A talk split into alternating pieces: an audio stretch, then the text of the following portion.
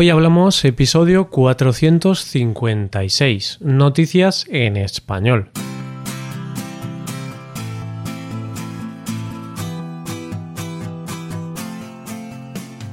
Bienvenido a Hoy Hablamos, el podcast para aprender español cada día. Ya lo sabes, publicamos nuestro podcast de lunes a viernes. Puedes escucharlo en iTunes, en Android o en nuestra página web. Ya sabes que tienes disponible la transcripción de este episodio y una hoja de trabajo en PDF con ejercicios y explicaciones de vocabulario y expresiones. Este contenido solo está disponible para suscriptores premium. Hazte suscriptor premium en hoyhablamos.com. Buenos días a todos, ¿qué tal? ¿Qué tal? Yo bien, pero aquí en España casi podemos decir que ha llegado el invierno, porque hace un frío que pela. Pero da igual el frío porque ahora estoy desde el confort de mi casa grabando este episodio.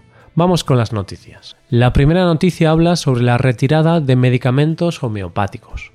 La segunda noticia es futbolera, sobre la derrota del Real Madrid, y la última noticia cuenta la historia del triste cumpleaños de un niño. Hoy hablamos de noticias en español.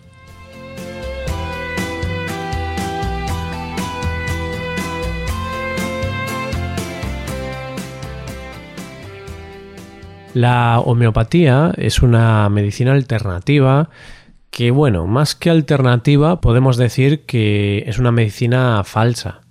La medicina es medicina y punto. Ni alternativa ni leches. sé que hay mucha gente que piensa que la homeopatía es beneficiosa, pero la verdad es que yo, personalmente, estoy muy en contra.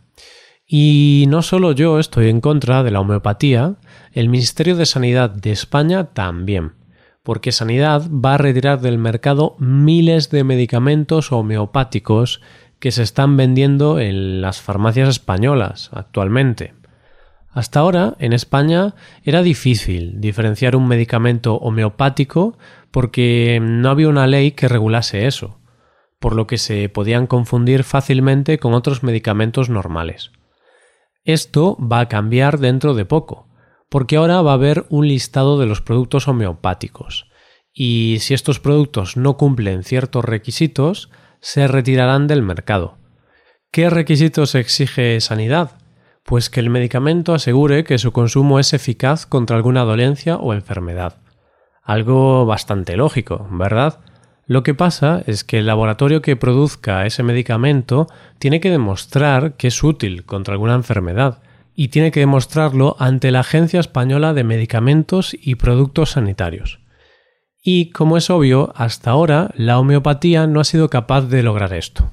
No han sido capaces de demostrar que esos medicamentos son útiles o eficaces contra un dolor o enfermedad.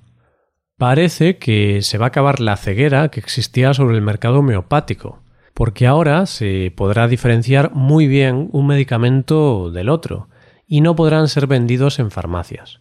Sin duda, este será un duro varapalo para las compañías que se dedican a producir productos homeopáticos, pero la idea es proteger al ciudadano.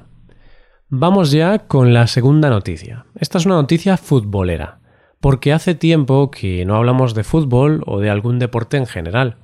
Supongo que los aficionados del Real Madrid estarán de capa caída. Seguro que nuestro querido Paco está triste, porque él es aficionado del Real Madrid y hay que decir que el equipo madrileño no está pasando por un buen momento.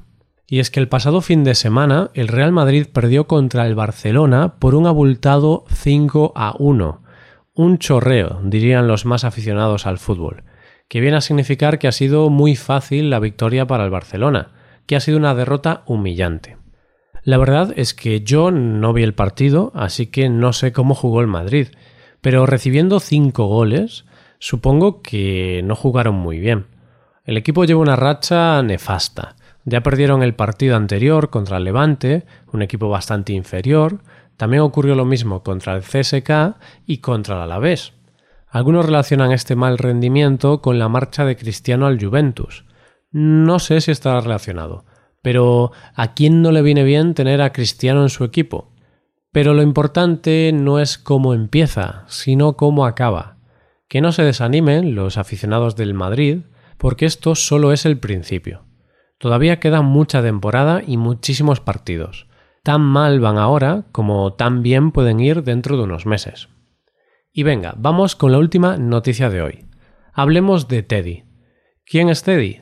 Pues un niño que hace pocos días estuvo de cumpleaños.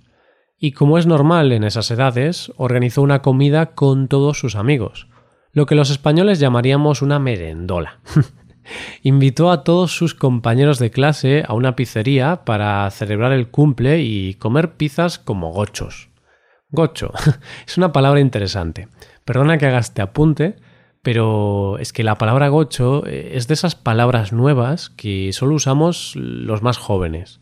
Es una forma coloquial de decir cerdo, pero realmente se ha puesto de moda mm, desde hace unos años. La usamos para decir que comemos como gordos, que comemos muchísimo, pero para que quede más bonito, en lugar de decir como gordos o como cerdos, decimos comer como gochos o ser un gocho. Y entonces Suena muy bien. Pues eso, que Teddy es un gocho y quería comer pizzas con sus compañeros de clase el día de su cumpleaños. Pero, tristemente, ninguno de los invitados al cumpleaños apareció. Ni uno, nadie acudió al cumple de Teddy. La verdad es que estas cosas me enfadan un poco, porque qué tristeza debió ser para el chaval. Yo mismo recuerdo un cumpleaños al que solo acudieron cuatro amigos de los quince a los que había invitado y había sido bastante triste para mí. Pero, por suerte o por desgracia, la madre de Teddy sacó una foto del triste cumpleaños y, como no, la foto se hizo viral.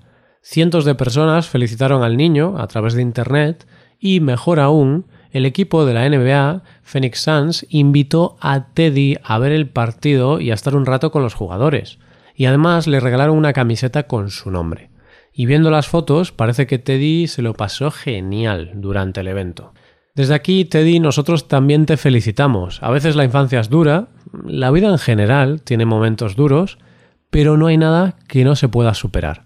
Uy, me he puesto un poco sentimental al final. Bueno, ya estamos acabando. ¿Qué te han parecido las noticias? Puedes dejarnos tus impresiones en nuestra web. Con esto llegamos al final del episodio. Te recuerdo que en nuestra web puedes mejorar tu español de distintas maneras. Por un lado, puedes hacer clases por Skype con profesores certificados y nativos de España. Y por otro lado, puedes hacerte suscriptor premium para poder acceder a la transcripción y a una hoja de trabajo con cada episodio del podcast. Todo esto lo tienes en hoyhablamos.com.